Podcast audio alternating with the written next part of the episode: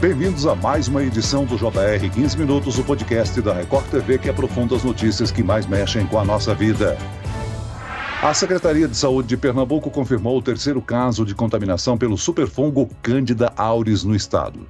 Segundo a pasta, os três casos são de pacientes que estão internados em hospitais de três cidades: Recife, Paulista e Olinda. O fungo descoberto no Japão em 2009 foi identificado pela primeira vez no Brasil em 2020 e vem se espalhando pelo mundo. Nos Estados Unidos, o Centro de Controle e Prevenção de Doenças emitiu um alerta devido à resistência do Candida auris aos medicamentos antifúngicos comuns e pela alta taxa de letalidade. Estimativas apontam que de 30 a 60% dos contaminados morrem em decorrência da doença. Como acontece o contágio do superfungo? Quais cuidados quanto à prevenção? E o tratamento após a contaminação? O JR 15 Minutos de hoje esclarece essas e outras dúvidas com a médica infectologista do Instituto do Coração, Giovana Sapienza. Bem-vinda ao nosso podcast, doutora. Oi, obrigada. Quem nos acompanha nessa entrevista é o repórter da TV Guararapes, afiliado da Record TV em Pernambuco, Rubens Marinho. Ô Rubens, o surgimento do superfungo mudou a rotina das unidades de saúde onde os casos foram identificados? Olá, Celso, obrigado pelo convite. Oi, doutora Giovana. Celso, desde a confirmação do primeiro caso, a Secretaria de Saúde de Pernambuco vem tomando medidas de prevenção e também de investigação. Um dos casos foi confirmado no Hospital Miguel Arraes, que fica em Paulista, a 18 quilômetros da capital Recife. Após essa confirmação, a unidade foi fechada e somente casos de urgência estão sendo atendidos. A secretaria também está testando todas as pessoas que tiveram contato com os infectados e tenta identificar se a contaminação aconteceu dentro das unidades de saúde ou fora delas. Doutora Giovana, um dos fatores que complicam esse trabalho é a dificuldade de identificar quem foi contaminado pelo superfungo. Sim, a Candida auris é um fungo de difícil identificação, né? Não são todos os laboratórios que têm capacidade técnica e máquinas para conseguir identificar exatamente qual é esse fungo. Ele pode ser confundido com outros fungos que são mais comuns, que são mais corriqueiros dentro dos hospitais, que não tem tanta tanto problema de disseminação e nem de resistência aos antifúngicos. Então, a gente acredita que tem uma subnotificação dos fungos, né? Que na verdade, às vezes esses fungos possam estar mais presentes em muitos hospitais e, e, não consigam ser identificados. E aí, uma das dificuldades realmente é fazer a identificação correta desses fungos. Desde que começou a ser registrados surtos desses fungos no Brasil, há mais ou menos dois anos, a Anvisa já publicou nota técnica, né, orientando todos os hospitais e os laboratórios de como que deve ser proceder à identificação desses fungos e quais são os laboratórios de referência em cada estado, ou se é necessário encaminhar a amostra para outros estados para confirmar a identificação do fungo. Mas com certeza isso é um dos maiores desafios e por isso que ele também é um problema. Agora, doutora Giovana, como é que funciona esse diagnóstico, essa identificação? Ele leva em conta a condição clínica do paciente e é confirmado com um exame de laboratório? Sim, na verdade, o paciente ele tem sintomas de infecção, né, de um modo geral, onde infecção que a gente não consegue dizer só pela clínica do paciente que a infecção é pelo fungo, tá? Não tem nada que a gente consiga identificar no paciente que diga, ah, então é, é, realmente uma infecção por esse fungo, do ponto de vista clínico, né? Então o paciente vai ter lá uma febre, é, é vai ficar debilitado, vai ficar grave, vai ter uma hipotensão. Geralmente são pacientes que já estão internados nas UTIs, debilitados, e tem uma suspeita de infecção, que, que normalmente é por bactérias, né? Ou por outro fungos que são mais comuns. Aí você colhe cultura desses pacientes, né? De um modo geral, a hemocultura e a cultura da urina, né? E daí nessa dessas culturas que pode ser identificado o fungo Candida auris nesse contexto, entendeu? Doutora, como é que o superfungo age no organismo? O grande risco é quando ele entra na corrente sanguínea. E mais, Isso. idosos, imunossuprimidos e pessoas com comorbidade, elas correm mais riscos? Sim, com certeza esse é o público de risco, né? Porque é, o nosso organismo ele pode impedir essa infecção. Então, às vezes você pode ter uma colonização que é o fungo está presente, por exemplo, na sua pele, né?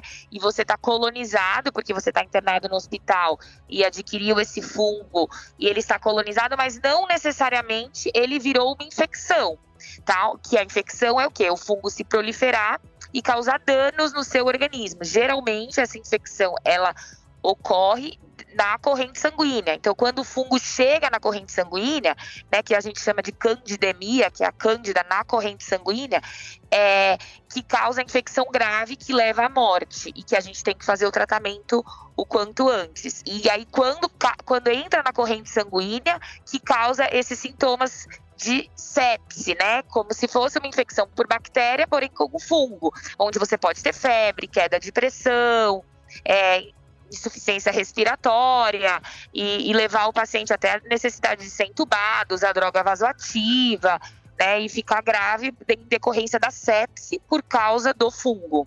Doutora, nos três casos recentes em Pernambuco, o superfungo ele foi identificado em pacientes que estavam internados em hospitais.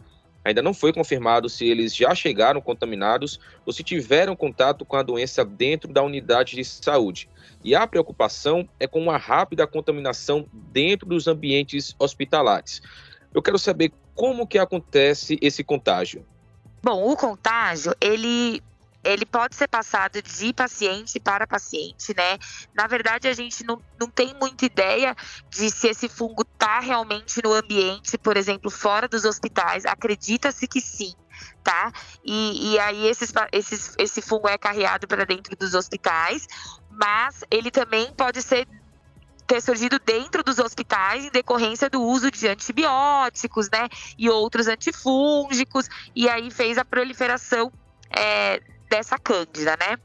Quando ele se prolifera, ele ele cria biofilmes, que a gente chama, que é uma camada é, de, de proteínas junto com o fungo, onde ele se agrega em na superfície, né? Então, todas as superfícies dos hospitais, por exemplo, na grade da cama, no termômetro, no esfigmo, no esteto, né? Ele está no ambiente mesmo e do ambiente, através do contato do ambiente com o paciente ou da mão dos profissionais de saúde, ele passa para pele do paciente e coloniza o paciente. E depois disso pode causar a infecção, como eu comentei, né? Ir para o sangue através, por exemplo, de dispositivos, né? Então, tá com catéter para receber medicação, é, e aí, através desse catéter, chega no sangue. O primeiro caso da doença no Brasil foi em Salvador, na Bahia, no ano de 2020, mas foi em Pernambuco que foi registrado o maior número de casos. E segundo a Fundação Oswaldo Cruz, são cerca de 50 casos no estado. A Agência Nacional de Vigilância Sanitária, a Anvisa, já classificou esse superfungo como uma grave ameaça à saúde global. Nos Estados Unidos foi decretado até um alerta, né, um alarme com relação à preocupação. É uma preocupação pertinente, né, doutora? Sim, ela é pertinente é, por três motivos principais, né? O primeiro deles a gente já comentou que é a dificuldade de identificação desse fungo, né? Que ele é, é pelos métodos tradicionais. É, o segundo, que também comentamos, é pela facilidade dele permanecer no ambiente, mesmo após limpeza, né? Então, é, ele pode ficar até sete dias, por exemplo, é, no ambiente hospitalar e, e isso gerar contaminação para os pacientes, para outros pacientes que vão é, ter contato com aquele ambiente, com aquele leito, se as limpezas não forem feitas de uma forma correta para eliminar esse fungo, pode ser transmitido de um paciente para o outro através dos profissionais, da mão dos profissionais de saúde, por isso a importância real da higienização das mãos e da limpeza dos, dos materiais, né? Como eu comentei, termômetro, é, estetoscópio, etc., pra, de uso de um paciente para o outro para evitar essa contaminação e principalmente pelo motivo da resistência aos antifúngicos tradicionais, né? Então já existem relatos na literatura de que esse fungo pode ser resistente a todas as opções de antifúngico que existem, tanto que às vezes a gente tem que fazer tem inscrição de tratamentos duplos com dois, três antifúngicos na tentativa de curar essa doença e por isso que ela gera uma alta mortalidade, porque além de realmente ser grave, é, é difícil o tratamento, né? Pode virar resistente a esses antibióticos. Por isso que sim, é uma preocupação global. Acho que não é para entrar em pânico, né? Assim, a, a, todos os surtos e casos estão controlados, os hospitais fazem é, a, a, vigilância, pode acontecer, e aí medidas são necessárias dentro dos hospitais. Esse paciente ele é colocado em isolamento, né? Em quarto único. A gente geralmente deixa profissionais únicos trabalhando com esse paciente. Tem todas as medidas com protocolos dentro dos hospitais para evitar propagação. É, então a gente tem que tomar cuidado, mas é, não é para motivo para pânico, né? É uma situação controlada, mas isso mostra a potência do, do, do patógeno, né? No Brasil, se comparado aos Estados Unidos, o número de casos ainda é pequeno. Lá, o fungo chegou a mais da metade dos estados e um monitoramento aponta que foram quase 2.400 casos no ano passado, um aumento de 61,3% em relação a 2021. O que precisa ser feito aqui para que não aconteça como nos Estados Unidos, onde o fungo vem avançando fortemente? É, na verdade, nada de muito diferente do que, do que a gente já faz, que é monitorar é, as culturas dos hospitais, né? Então, é, a comissão de controle de infecção hospitalar, todo o hospital tem um serviço onde tem enfermeiros e, e médicos infectologistas que são é, especializados em conter as infecções dentro do hospital. E existe um monitoramento muito rigoroso né, das culturas e dos resultados desses exames junto com o laboratório. E aí assim que foi identificado uma suspeita é, desse fungo, é, esses setores são avisados, a gente identifica esse paciente, coloca ele em isolamento, orienta as equipes, faz os treinamentos adequados para que essa, essa propagação se evite, tá? É claro que não é que nos Estados Unidos eles não estejam fazendo isso, com certeza devem tomar as medidas necessárias e mesmo assim pode se propagar. É, isso às vezes vai de, independer dos esforços que a gente faz. O importante é você fazer uma boa vigilância e conter os surtos quando eles forem identificados, tá? Mas realmente, além disso, não tem muito que a gente possa fazer para prevenir. Uma coisa importante também é o uso excessivo dos antibióticos, né? Porque quando a gente usa antibióticos e antifúngicos sem necessidade, em excesso, é, a gente está criando é, um cenário ideal para essa proliferação tanto das bactérias multiresistentes quanto desse, de um fungo, por exemplo, que nem o Candida auris, né? Então, por isso que o controle dos antibióticos, o uso certo e adequado é, é muito importante é, na questão ecológica desse controle, tá? Organismos internacionais, laboratórios estão desenvolvendo algum tipo de medicamento novo, um novo antibiótico que possa combater esse superfungo? Sim, tem antibióticos em estudo, mas ainda em fase muito inicial. Nada que a gente consiga realmente usar por enquanto. Doutora, e para quem precisa frequentar as unidades de saúde, principalmente aqui em Pernambuco, onde aconteceram esses casos, qual a melhor forma de prevenção? A melhor forma de prevenção sempre é a higienização das mãos, tá?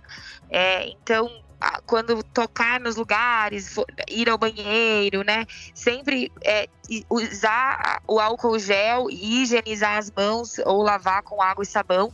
Sempre essa é a melhor forma e, e o maior cuidado que, que, se pode ter, e, e principalmente isso para os profissionais de saúde, né? Que dentro dos hospitais a gente já reforça a importância da higienização das mãos e como isso é importante para não transmitir infecções de modo geral e desse superfungo. Muito bem, nós chegamos ao fim desta edição do 15 Minutos. Eu quero aqui agradecer a participação e as informações da médica infectologista do Instituto do Coração, doutora Giovana Sapienza. Muito obrigado, doutora. De nada, obrigada a vocês. E agradeço a presença do repórter da TV Guararapes, afiliado da Record TV em Pernambuco, Rubens Marinho. Obrigado, Rubens. Obrigado, Celso, pela oportunidade. Obrigado, doutora Giovana, e até a próxima. Esse podcast contou com a produção de David Bezerra e dos estagiários Lucas Brito, Fernando Russo e Kátia Brazão. Sonoplastia de Marcos Vinícius, coordenação de conteúdo Edivaldo Nunes e Deni Almeida. Direção editorial Tiago Contreira, vice-presidente de jornalismo Antônio Guerreiro. Você pode acompanhar o JR 15 Minutos no portal r7.com, nas redes sociais do Jornal da Record e nas principais plataformas de streaming. E eu, Celso Freitas, te aguardo no próximo episódio. Até lá!